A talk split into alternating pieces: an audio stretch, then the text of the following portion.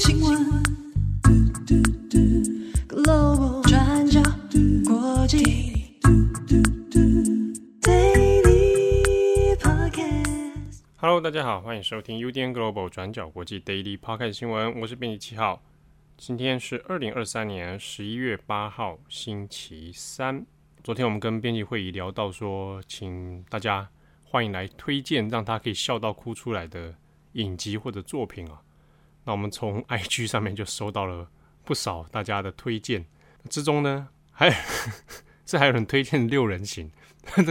六人行是他们两个都已经看到爆的一个系列了哦。啊，如果你也有很多想要推荐的，欢迎告诉我们。那之中呢，有一个听友特别讲一下，他推荐了《拜拜演剧社》啊，那这个是非常复古的作品，那是郑红跟七号以前我们小的时候在看的，笑到哭出来。好，今天十一月八号，我们来更新几则重大的国际新闻哦。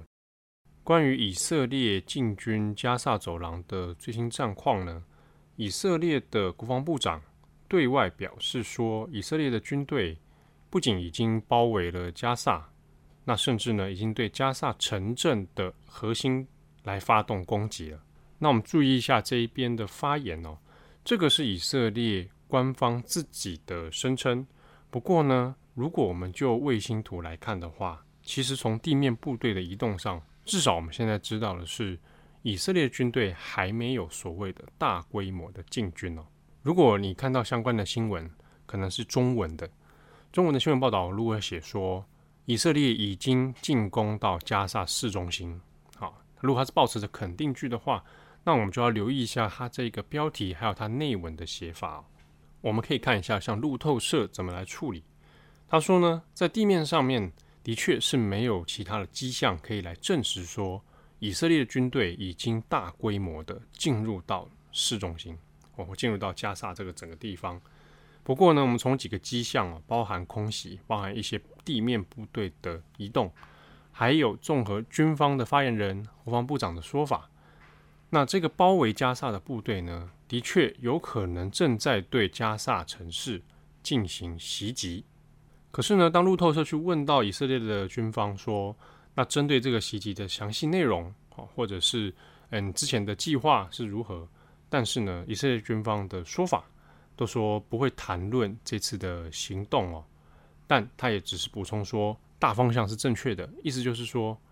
的确有在向这个城市来进行攻击哦。但我们这边要留意的是，包含像是 BBC、路透社哈，或者是英国的卫报，都会在附注证明说。其实还没有办法完全证实以色列军方的说法，而且另一方面，我们可以看哈马斯自己对外也有他自己的战场说明。那就哈马斯的说法里面就会说，他们的战斗人员正在完全啊破坏以色列的军队，那还造成了以色列军严重的损失。那当然，这个是哈马斯自己的说法。另一方面呢，我们可以看是在前几天。以色列军方他也有公开了一系列的照片哦，那这个有法新社，还有像是 Getty 等等，那么也有引用这个照片呢，是以色列军在加萨地区哦寻找这个地下隧道网络的入口，那当中我们就可以看到有部分的这样的呃军队正在搜查的照片，那这也是在以色列军方啊进入到加萨之后所对外宣称的一个战斗任务之一。如果想要彻底消灭哈马斯的话，那这个地下隧道网络的确就是一个非常棘手啊，而且必须要摸透的一个目标。好，另外我们看的是纳坦雅胡。纳坦雅胡呢，他在星期一的时候就说，呃，以色列将会在战争过后，也就是结束这个加萨的进攻之后呢，会对加萨地区的安全责任来全面负责。好，那这个问题呢，当然就引发很多的联想哦，是不是纳坦雅胡想要重新占领加萨呢？那在星期二的时候呢，关于这个说法，现在以色列官方有一个新的澄清跟补充，那还是说说纳坦雅胡的意思啊，只是说要让加萨确保它是一个非军事区，好，让它变成一个飞地。这边呢，以色列军方所展开的只是一个军事安全行动。啊，只是要消灭恐怖分子，并不是要重新占领加萨或者全面接管加萨。好，那问题当然也来了，如果真的是战争结束之后，所谓的安全责任问题，如果以色列要来进行负责的话，那要负责多久？这个地区的安全问题还有没有时间的长度？啊，那目前当然这个就讲这个都还现阶段时间都还太早。那以及说巴勒斯坦自治政府所扮演的角色又该是什么呢？那转角国际呢，我们现在网站上面有出了一篇文章，就在讨论的是，如果哈马斯被全部消灭了，接下来谁可以来好好的管理加沙这边？显然呢，当前的巴勒斯坦自治政府，就外界的评估来看，其实是没有什么能力来继续好好接管加萨的。如果在这种状态之下，未来该怎么办？我们在网站上有出了一个专门讨论这个后续各方治理的问题，欢迎大家来参考。那我们看纳坦雅胡之后，我们来看一下哈马斯自己的高阶官员呢、马佐克。马佐克呢是哈马斯的高阶领导人之一，他接受了 BBC 的专访，这个也是一个月以来哦，这个接受媒体专访里面最高级别的啊，最高层级的一个成员了。马佐克呢面对 BBC 的专访的时候，那他讲出了一个问题，他说关于这个屠杀平民的问题哦，我们先前看到在十月七号的时候，哈马斯的战斗人员他不只是针对以色列的军人攻击哦。其中也包括了一般的平民、妇女、小孩，那还有绑架人质。马佐克面对 BBC 的访问的时候是说没有这件事情。他说他们所针对的都是战斗人员，而没有任何平民。换句话说，马佐克是否认这些事情的。那另外针对人质的部分呢？那马佐克的条件是说，只有以色列停止所有的攻击，停止所有的战斗，那我们才会将人质。交给这个像是国际红十字会哦，交给第三方，然后来释放。面对这样的说法呢，那 BBC 当然会继续追问哦，特别是在于马佐克他否认有攻击平民这件事情。BBC 的说法是说，第一个是哈马斯自己公布的影片里面哦，战斗人员身上带的这个随时记录的影片呢，里面就的确是有进入到一般民宅里面，那也有看到。一般的平民遭受到攻击，甚至是杀害。那 BBC 也表示说，其实，在袭击发生之后不久，BBC 的记者就有到现场了。那 BBC 自己的记者都有证实了，的确看到一般平民的尸体。那 BBC 在这篇报道里面呢，他也有特别解释了这些影片他们是如何去做核实，还有如何和其他各个媒体啊合作，然后拼凑出正确的事实。显然。这件事情的确是发生的，哈马斯的战斗人员真的有攻击一般的平民，所以并不是如同马佐克的说法，说他们都很精准的针对的是以色列的战斗人员，而且不知道大家还记不记得，先前我们也做了一个报道，美联社在讲掌握到的哈马斯在发动攻击之前的计划演习，在演习里面，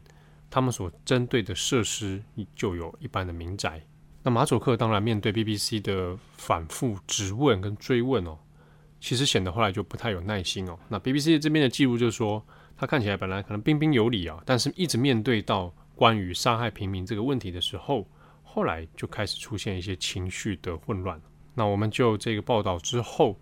可以看到的舆论效应啊，那当然很少人可以接受哈马斯这样的一个说法，特别是对于。被绑架的人质，他们的家属而言，那更是没有办法接受。好，那下一则我们来看一下乌俄的部分。我们先看乌克兰，泽伦斯基的总统任期快要到了。二零一九年的时候当选，那没有想到后来就发生了战争。那现在呢，本来预定应该是要在明年二零二四年的五月要来进行总统大选。但是现阶段乌俄战争的情势都还没有结束，所以呢，泽伦斯基的说法是，这一个总统大选可能就要做延期哦，或者说根本就没有办法举行。那实际上呢，上个月十月份的国会选举，那已经因为战争的关系，那先取消哦。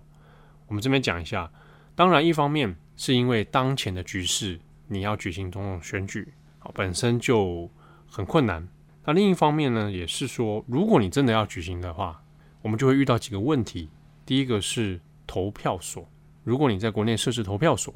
那在基辅一定也会有。可是呢，有一些地区它仍然会是俄罗斯攻击的目标，所以设定投票所的话，就很有可能哦遭到俄罗斯的导弹攻击。所以第一个它会是安全问题上的疑虑。第二个呢，是目前其实仍然还有很多流亡海外的乌克兰人。因为战争的缘故哦，赶快先移居到了海外，他仍然保有的国籍，所以在海外的乌克兰人可以怎么投票？他们要用远距离的这种远端投票吗？还是用其他的方式？还是要在国外怎么样做协助？啊，这就是一个问题，而且它也会消耗很大的成本。第二是还有很多前线作战的士兵，那这些士兵要怎么进行投票呢？就总体而言呢、哦，要进行投票的难度都相当的高。那如果不举行投票的话，那国内要势必要做的一个法律上的手段哦，必须要不断的在延长戒严的一个局势。那只是说，如果到了二零二四年明年的时候啊，过了五月了，假设乌俄战争有机会缓解的话，总统选举可能要再另行举办了。但是呢，目前似乎还看不到这样很明确的停火迹象，或者是战争可以结束的这样的迹象哦。因为另一方面，我们要看的是俄罗斯，俄罗斯的普丁，他的任期也要到了。那有趣的是呢，普丁现在是已经透过克里姆林宫的消息人士哦，对外已经先讲了，二零二四年三月，那普丁仍然会继续来竞选总统。当然，这个竞选这件事情，在当前的俄罗斯啊，经过宪法的修改以后啊，好，那普丁的这个政治地位崇高，其实呢，竞选这件事情已经是变成一个形式了。国内也不太可能有任何一个人有政治实力啊，在当前来挑战普丁。那普丁呢，现年是七十一岁，如果明年啊确定他会再连任的话，那一路会直接做到二零三零年。那再连任一次的话，二零三六年啊，总共两任十二年啊，到时候普丁也已经八十三岁了。那就目前的状况来看，国内似乎对于普丁的政治地位也没有看见可以撼动，或者是让当前的局势有所动摇的迹象。那今年呢，十一月份的时候，那可能最快啊，俄罗斯的克里姆林宫这边就会放出一个正式的可能政治讯号，啊，说明普丁。会在二零二四年来争取连任啊，那实际上应该就不会有什么悬念了。所以到了二零二四年，其实世界各地都有一些蛮重大的选举哦，包含美国、乌克兰、俄罗斯，我想这边仍然会是由普丁，然后泽伦斯基哦。好，那讲到普丁的话，可能你马上联想到就是习近平。我们上个礼拜的重磅广播呢，有跟政大国关中心副主任的王信贤老师哦聊到了。李克强跟习近平，那也有当然讲到了一下习近平当前的决权力结构，当然也是相对是稳固的。那中间的一些细节讨论，也欢迎大家收听我们重磅广播这次谈到的关于习近平的政治关系。好，那以上是今天的 Daily Podcast 新闻，更多详细内容欢迎参考上网搜寻转角国际。我是编辑七号，我们下次见喽，拜拜。转角国际 Global，转角国际新闻 Global，Daily Podcast 新闻。